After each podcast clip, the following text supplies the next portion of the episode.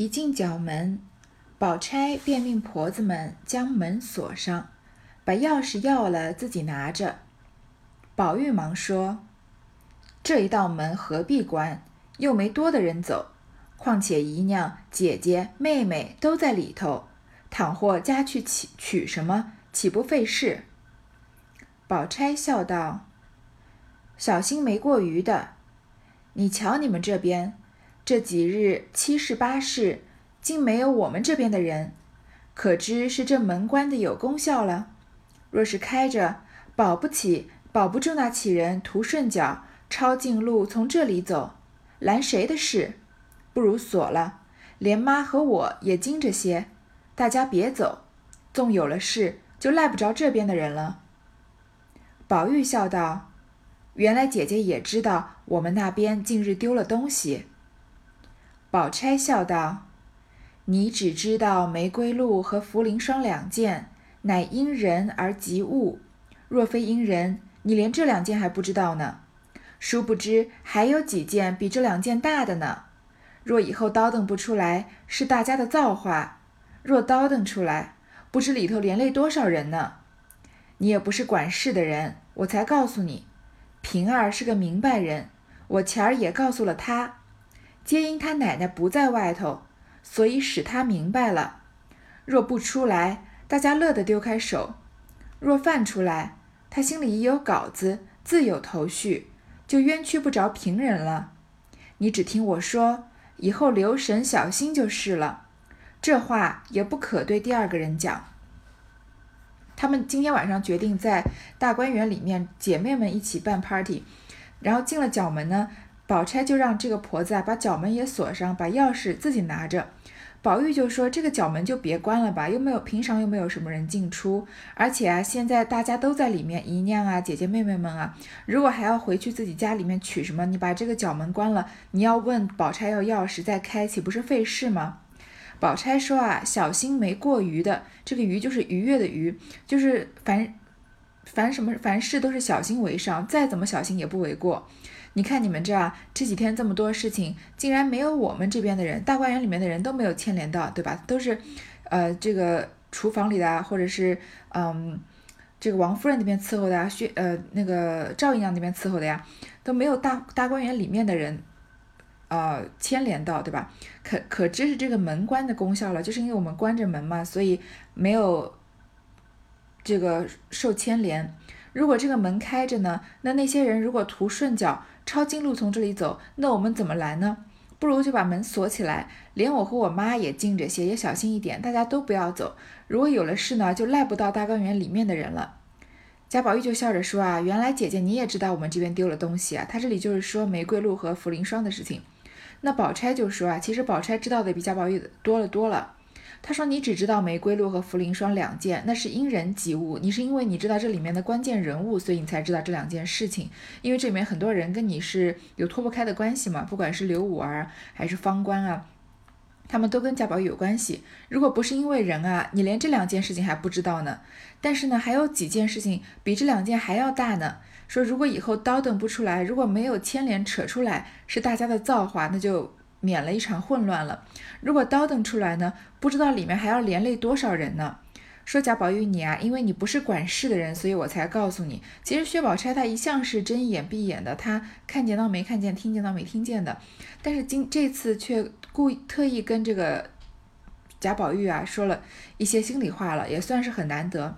他说，呃，你不是管事的，我才告诉你说平儿呢，她是个明白人，我之前也告诉她了，就是有几件事情。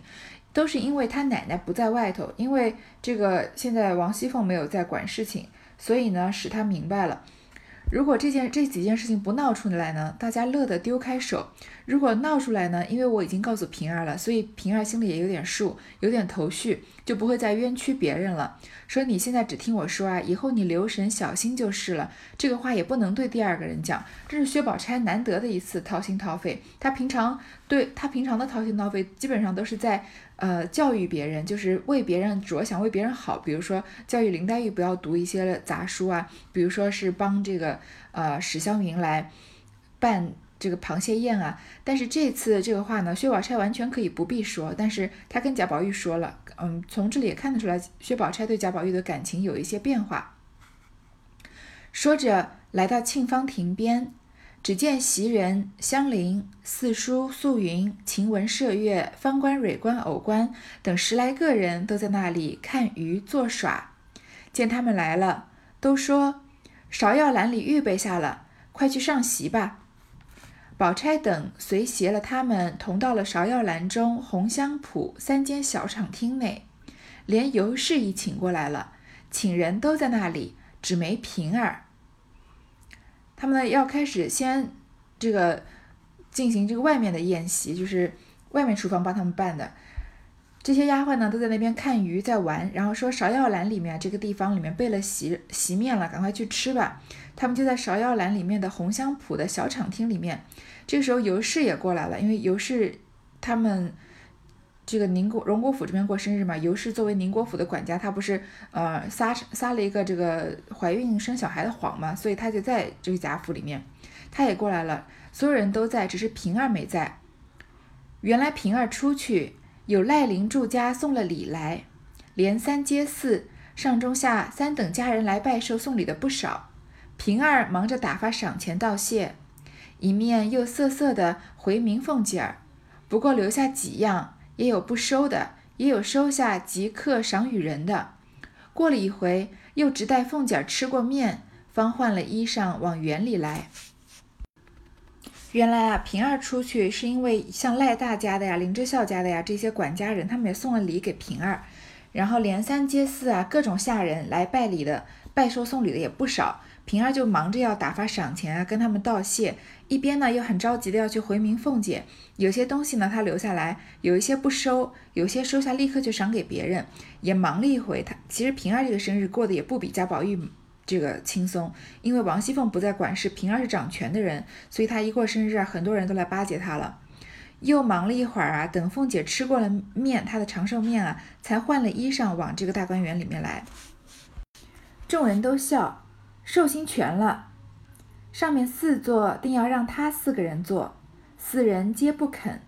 薛姨妈说：“我老天拔地，又不合你们的群儿，我倒觉拘得慌，不如我到厅上随便躺躺去倒好。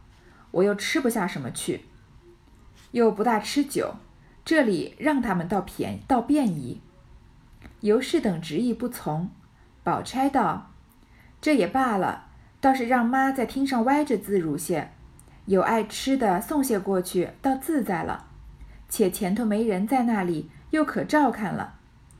探春等笑道：“既这样，恭敬不如从命。”因大家送了他到议事厅上，眼看着命丫头们铺了一个锦褥，并靠背银枕之类，又嘱咐好生给姨妈捶腿，要茶要水别误了。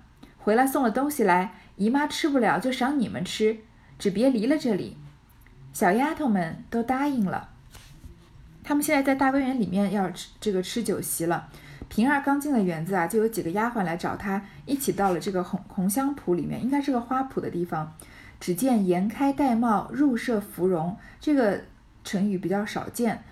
颜开这是出自其实李白的一个诗句，这两句啊是说玳瑁颜中怀里醉。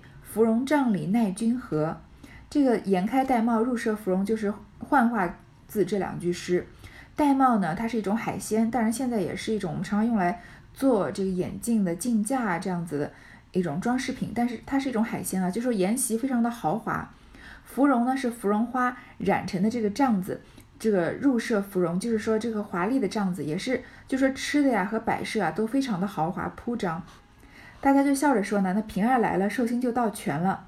上面有四个座，让他们四个过生日的人一起坐，四个人都不愿意，就是宝玉、宝琴、秀烟和平儿了，他们四个人都推。那薛姨妈因为有长辈在嘛，薛姨妈说啊，我老天拔地，我年纪大了，又不合你们的群，跟你们又不太合群，我在这里呢，倒觉得拘得慌，不如我去厅上自己躺着去吧，又吃不了什么，又不想要吃酒，说这里让你们年轻的人在这里玩，倒比较便宜。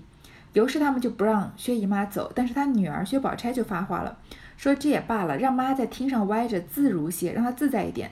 有爱吃的呢，就送过去，就自在一些。而且前头没人，又可以薛姨妈在里那里呢，又可以照着照看一点。探春就笑着说啊，恭敬不如从命了。大家就送了薛姨妈到议事厅上，你不可能让年纪大的人自己一个人过去的。然后看看着丫头们。让他们铺了颈褥和背靠背银枕这些东西，让他躺得舒服一些。然后嘱咐这些丫鬟啊，说好生给姨妈捶腿。如果她要茶水呢，不能耽误了。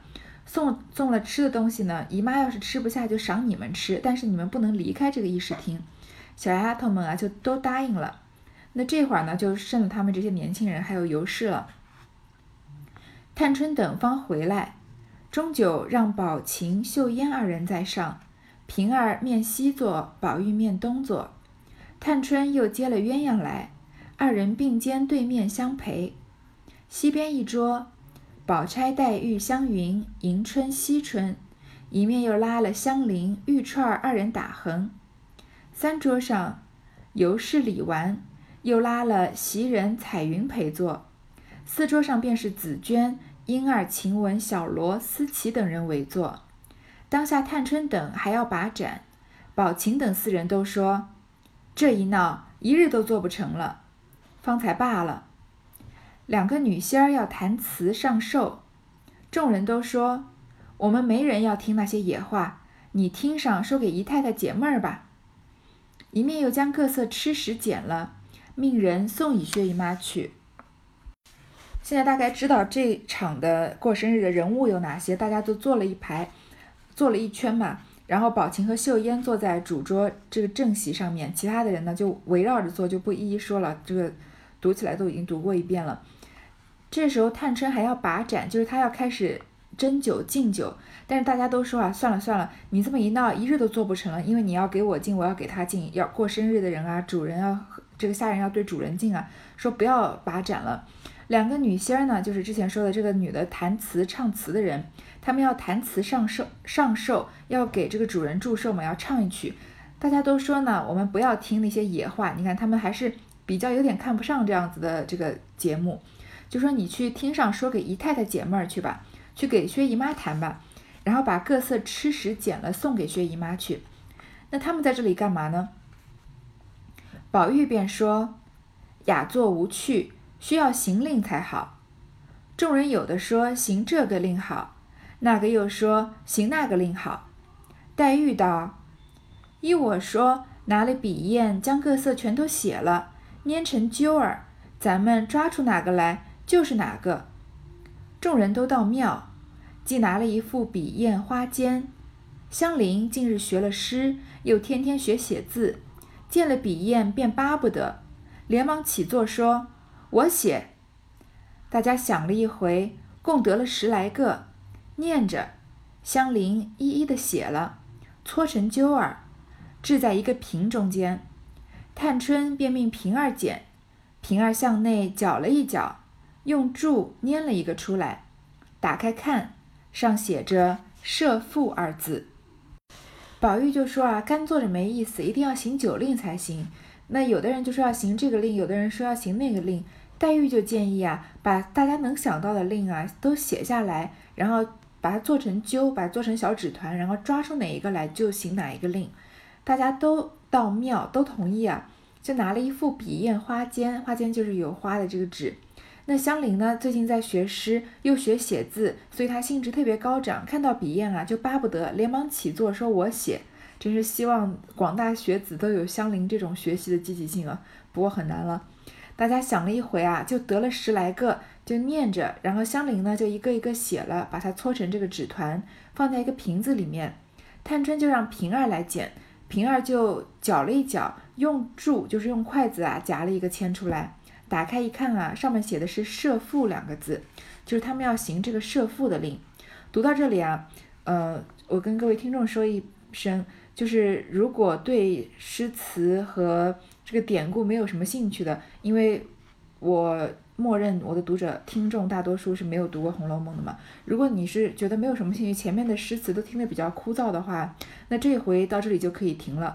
我在这里给各位总结一下接下来的内接下来的内容，就是贾宝玉和姐姐妹妹们一起行酒令，行得很开心。呃，有一些是行很文雅的令，有一些人直接划拳，但是大家呢都觉得兴致非常高涨。你知道，差不多是这样就可以了。那如果对这个古典诗词还有一些兴趣的人，我们可以再继续往后听，因为接下来呢，主要就是他们讲这个怎么行这个设赋令了。这个设赋令啊比较复杂，而且比较艰深，需要行令的人有一定的文这个文文学功底，而且有时候这个人讲一个字，那个人讲一个字，两个人会意了，喝了一杯，我们听着这个读者啊都一头雾水，不知道他们是为什么，因为有很多典故在后面，那可能有些人会觉得有些枯燥了。宝钗笑道：“把个酒令的祖宗念出来，设赋从古有的，如今失了传，这是后人纂的，比一切的令都难。这里头倒有一半是不会的，不如毁了，另念一个雅俗共赏的。”探春笑道：“既念了出来，如何又毁？如今再念一个，若是雅俗共赏的，便叫他们行去，咱们行这个。”说着，又找袭人念了一个，却是母战。史湘云笑着说：“这个简短爽利，合了我的脾气。我不行这个设父，没得垂头丧气闷人，我只划拳去了。”探春道：“唯有他乱令，宝姐姐快罚他一盅。”宝钗不容分说，便灌湘云一杯。首先，薛宝钗这个行走的百科全书啊，要跟大家来解释。设父是什么？他他倒是没解释是什么，我来我来给大家解释是什么。不过他是说啊，这个设父啊，把酒令的祖宗给念出来了。因为设父呢是很早以前就有的一种，呃，这种应该是一种占卜的技巧吧，也是一种游戏。但是它是幻化自这个易经之中的。本来这个设字呢就是猜测的意思，这个覆呢就是覆盖的意思。在古时候呢，人们就呃在盒子里面啊盖着。放一个东西，然后用一块布把它盖着，然后猜测的人呢，通过一些占卜的方法来猜测里面是什么东西。这个从汉唐时代就有了，但是后面呢就幻化了一种，幻化成了一种游戏。这个游戏是什么呢？就是猜谜游戏。其实它只是谜面呢，就是我看到的一个东西，然后但是我不说这个东西是什么，而。用一个一一句诗啊，或者是引用一个《论语》或者某一本书里面的一句话，比较耳熟能详的一句话里面带有这个东西的，我说那句话里面的一个别的字，那你呢？如果你在跟我玩的话呢，你根据那个别的字呢，就猜测我是说哪一样东西，那你猜出我要引用的那句话是什么？你还是不说那个谜底是什么，而你。用同样含有这个字的另外一个诗句来，或者是一句话来应和，那我们两个人互相知道，我们俩都说的是这个东西，那我们俩就互相一起喝一杯，这个听起来比较玄妙。那后面他们说的，他们在行这个设伏令的时候呢，他们引用的很多东西都是我们不太呃不太耳熟能详的。我这里就给大家举一个例子，比如说啊，我现在房间里面有一束花。那我现在呢，要跟你来行这个设赋令。那我现在我是出题的人，我看到这个花，我我们的谜底呢就是花，但是我不说花。我想到了这个孟浩然那首诗叫《春晓》，里面有这两句“夜来风雨声，花落知多少”。那是不是含有我看到的花的这个谜底的花字？那我就不跟你说花，我说知。那如果你从“知”这个字，然后你再看房间里面的东西，哎，你看到那个花，你想到了“花落知多少”，你知道谜底是那个“花”字，因为是房里面有的一样东西嘛。那你也不会说哦是花，而你呢要对应和，比如说和这个杜甫的这首《春望》，感时花溅泪，恨别鸟惊心。那你说泪。那我同时知道你是在说“感时花溅泪”这一句话，那我知道你也猜出谜底是花了，我们两个人就就是我出的这个题啊被你解开了，我们俩就对喝一杯，是不是？呃，有一点复杂。那后面他们其实行的，但是我已经尽量把这个例子简单化了。他们后面行的这个酒令啊，如果我现在不用一个花的例子来解释一下的话，可能后面要更难理解了。所以怪不得薛宝钗说啊，这个令呢。本来的这个设符令令啊是用占卜用的，失传了。这个是后人转的，就是后人用这个题目编了一个游戏。但是这个令啊比一切的令都难，是不是很难行？里面有一半是不会的。薛宝钗就建议啊，不如把这个扔掉，换一个雅俗共赏的。但是探春就笑着说呢，既然已经把这个设夫令给拈出来了，怎么能再把它给扔掉呢？不如就再拈一个。如果那一个是雅俗共赏的呢，就叫那些不愿意行设夫令的人去行另外那个令。那我们呢，就来行这个设夫令。然后呢，就探春就让袭人又拈一个。他拈出的这个啊是母战，母就是拇指的母，战是战争的战。其实这就是最简单的猜拳了，就是两个人行酒令的时候，两个人同时出一个手，然后猜测两个人合计的数目来决胜负，就有点类似于嗯台湾很流行的这个酒拳叫五十十五啊，就是反正就是普通的划酒拳。那史湘云就说啊，这个剪断爽利，因为可以喊起来，声音很大嘛，又很助兴，说合了我的脾气。史湘云说我不要行这个射父，因为他垂头丧气的闷人。史湘云这种直来直往的性格，虽然他文学功底也很深厚，但是他不愿意行这个令，他愿意就是简单爽快的划酒泉喝酒。说我去划拳了。探春就说呢，唯有他乱令，史湘云啊，你把这个令给乱了。说宝姐姐赶快罚他一盅。宝钗呢就听探春的话，灌了史湘云一杯。探春道：“我吃一杯，我是令官，也不用宣。”只听我分派，命取了令头令盆来，从晴妹治起，挨下治去，对了点的二人设副。好，这个游戏开始了。探春说呢，我先喝一杯，我就是令官，就像前面他们行酒令的时候，鸳鸯喝一杯，鸳鸯来当令官一样。说呢，你们也不用再宣，也不用互相这个找配对啊，或者怎么玩，就听我分派。他就找人取了这个骰子，就是掷的这个骰子和这个令盆，就是要把骰子掷在这个盆里面嘛。说从薛宝琴开始掷，一个一个往下掷，对了点的二人设负，就是我如果掷个六，那接下来下一个掷六的人跟我就是一对，那我们两个人就要玩这个设负的游戏。宝琴一掷是个三，秀烟、宝玉等皆掷的不对，直到香菱方掷了一个三。宝琴笑道。只好室内生春，若收到外头去，可太没头绪了。探春道：“自然，三次不中者罚一杯，你付他射。”宝琴想了一想，说了个“老”字。香菱原生于这令，一时想不到，满室满席都不见有与“老”字相连的成语。湘云先听了，便也乱看。忽见门斗上贴着“红香圃”三个字，便知宝琴附的是“无不如老圃”的“圃”字。见香菱射不着，众人击鼓又催，便悄悄地拉香菱，教他说“要”字。黛玉便看见了，黛玉偏看见了，说：“快罚他，又在那里思乡传递呢。”闹得众人都知道了，忙又罚了一杯。恨得湘云拿筷子敲黛玉的手，于是罚了香菱一杯。好，薛宝琴先值了一个三啊，那秀烟、宝玉都不是三，到香菱才值了一个三。那薛宝琴就笑说啊，只好室内生春。室内生春就像他们前面有一次贾宝玉和薛蟠他们划酒拳，说席上生风，只能选桌面上有的东西。他们室内生春就只能选他们现在在的房间里面有的东西。说到外头去啊，可太没头绪了。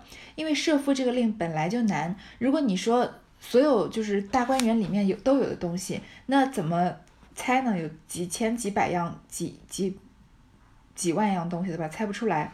说就房间里面有的东西，那探春就同意了，说三次不中啊就要罚一杯。你付他设，让薛宝琴来做这个谜底，然后。呃，做猜做这个谜面，然后让香菱呢来猜谜底。那我们注意，香菱是一个刚读书写字不久的人，所以她跟薛宝琴的文化造诣应该是差了一段距离的。所以薛宝琴出的这个题啊，对香菱来说可能有点太难了。薛宝琴想了一想啊，说了一个老字。香菱原生于这令，她这个令啊，她都不太熟，没听过，一时想不到。在满室满席也找不到有和“老”字相连的成语，但是薛宝琴的这个题目可不简简单单是成语了。但是湘云听了呢，湘云是一个有知识的人，他就乱看，看到啊门上贴着“红香圃”三个字，不就是他们在的这个地方吗？所以他知道宝琴赋的这个谜面是“无不如老圃”的“圃”字，这个“圃”呢就是花圃的“圃”。“无不如老圃”的出处是什么呢？是《论语》里面的。嗯，就是薛宝琴引用了《论语》，的肯定是香菱还没有看过的一本书吧？那这个孔子的《论语》里面有这样的一个典故啊，就是他有一个弟子叫范迟，他问这个孔夫子怎么样怎么样种庄稼种菜，孔子就不答复他，他只说啊，吾不如老农，吾不如老夫老仆，就是种庄稼的事啊，我比不上老农，我也比不上这些专门种菜的人。范迟听了之后没听明白，那他就退出了。结果范范迟出去以后呢，孔子就在其跟其他的弟子说这里面的道理，他就批评了范迟。他认为范迟这个人啊，眼光比较短浅，只看到这么一点点种菜的事情，看不到大局。就是你只肯自己种菜自己吃，你不管天下大事。所以这个自己种菜的事情，我不。我比不上这些老农老仆啊！你只看到自己的身家，没看到天下。如果你心怀天下，你就能看到天下的这个老百姓啊，都会因为你心怀天下，所以来带着自己的孩子来投靠你，投靠这个明君啊，怎么会用得着自己去种庄稼呢？所以这就是“无不如老仆”的这个典故。所以相呃，薛宝琴是看到。红香圃的圃字引用了“无不如老圃”，然后他说的这个“老”字，对吗？还记得我们前面举的这个关于花的例子吗？所以他说了这个“老”字，那薛史湘云就知道是“无不如老圃”的圃字了。他看见香菱射不着，不知道什么意思，大家又在催，他就悄悄地拉香菱，让他说这个“药”字。这个“药”字呢，普遍认为就是引用陆游的一首《药谱》了。当然，也有人说是引用别的诗，我们这里就不多说了。就说你用这个“药”字啊，就是合了这个药谱，就猜出谜底了。但是黛玉看见了，就说赶快罚他，他又在那里思乡传递呢。所以大家都知道湘云在悄悄地提醒香菱，就赶快罚了湘云一杯。这是湘云被罚的第二杯了。恨的湘云啊，拿筷子敲黛玉的手，然后就罚了香菱一杯，因为香菱猜不出来嘛。接下来呢，宝钗和探春都知道同一个点，探春就附了一个人字。那宝钗就说：“这个人字泛得很，就是含有人的典故实在是太多了。那我也不知道我猜的是对的，是是你不是你提到的那个东西。”探春就说：“啊，那就再添一个字，两副一设也不泛了。”他就说：“我再添一个字，这样你有两个谜面，你就能对到你猜的那个谜底了。因为人字确实有点太广泛了。”就又说了一个窗字，窗户的窗。薛宝钗呢，看到席上有鸡，席面上有鸡肉，就知道呀，探春的这个谜面是鸡窗鸡人二点了。这两个典故呢，都是，嗯，这个南朝时候的一一本书叫《幽冥录》啊。它这个鸡窗鸡人是分别是两个不同的典故。这鸡窗呢，就是说在晋代的时候有一个刺史，他叫宋楚中，他买过一个长鸣鸡，就是一直打鸣的鸡。他对这个鸡呢十分的爱护，常常把笼子啊放到自己读书的窗前。然后有一天，就鸡就突然说人话了，开始跟这个宋楚中谈论，说出来的话也十分有哲理，每天都不停止。从此以后，宋楚中的言谈啊就大有进步。从此以后，这个鸡窗呢就用来指书斋，这是他的窗的那个呃复。那第二个复是人啊，第第二个复是窗，第一个复是人，就是鸡人。鸡人呢，就是指这个报时的这个人，掌管牲畜鸡啊这些牲畜的人，他们在遇到大的祭祀的晚上，天快要亮的时候啊，都要需要报时来警示百官，说今天一早啊，我们有这个大型的祭祀，所以凡是国家的重要的宾客啊、会见啊、丧事等啊，都需要这个鸡人来报时，所以。探春说了一个人一个窗，薛宝钗就猜出这个字面是意思是，呃，他的这个谜底是鸡了，所以薛宝钗对了一个时字，这个时啊是土字旁加一个时间的时，它的这个典故呢就是鸡栖于时，它是《诗经》里面《君子于义》里面的一首诗。这一句话呢，鸡栖于时，日之夕矣。牛羊下来，这全诗我们就不读了。总之呢，就是一个女子，她在她说她的丈夫在外面服役，不知道她服役的期限有多久，什么时候才能回家呢？鸡已经进窝了，天已经晚了，牛和羊啊都从墓地回来了，但我的丈夫还在外面服役，我怎么能不想他呢？就是一个妻子思念在外面从军的丈夫的一首诗，在《诗经》里面。所以鸡去鸡栖于时，他没有说这个鸡字，说了时字，那。宝钗就听懂，她猜出这个呃，探春就听懂宝钗猜出这个字谜底是鸡了，两人一笑就各饮了一杯。我们现在以一个旁观者的角度来看刚刚的这个场景啊，如果是不是一种一脸懵逼的情这个情况？就你看到探春和宝钗，探春先说个人，宝钗说太广泛了，探春就说再添一个字窗，然后宝钗就说石，然后两个人就。举起杯子喝了一杯，我们是不是如果不知道后面的这些鸡人啊、鸡窗、鸡栖于石这样的典故的话，是不是根本不知道他们到底是说什么？因为从头到尾也没有人提到鸡字，连谜底是鸡，我们可能都猜不出来了。好，这一段就先读到这里，后面还有其他的酒令要行。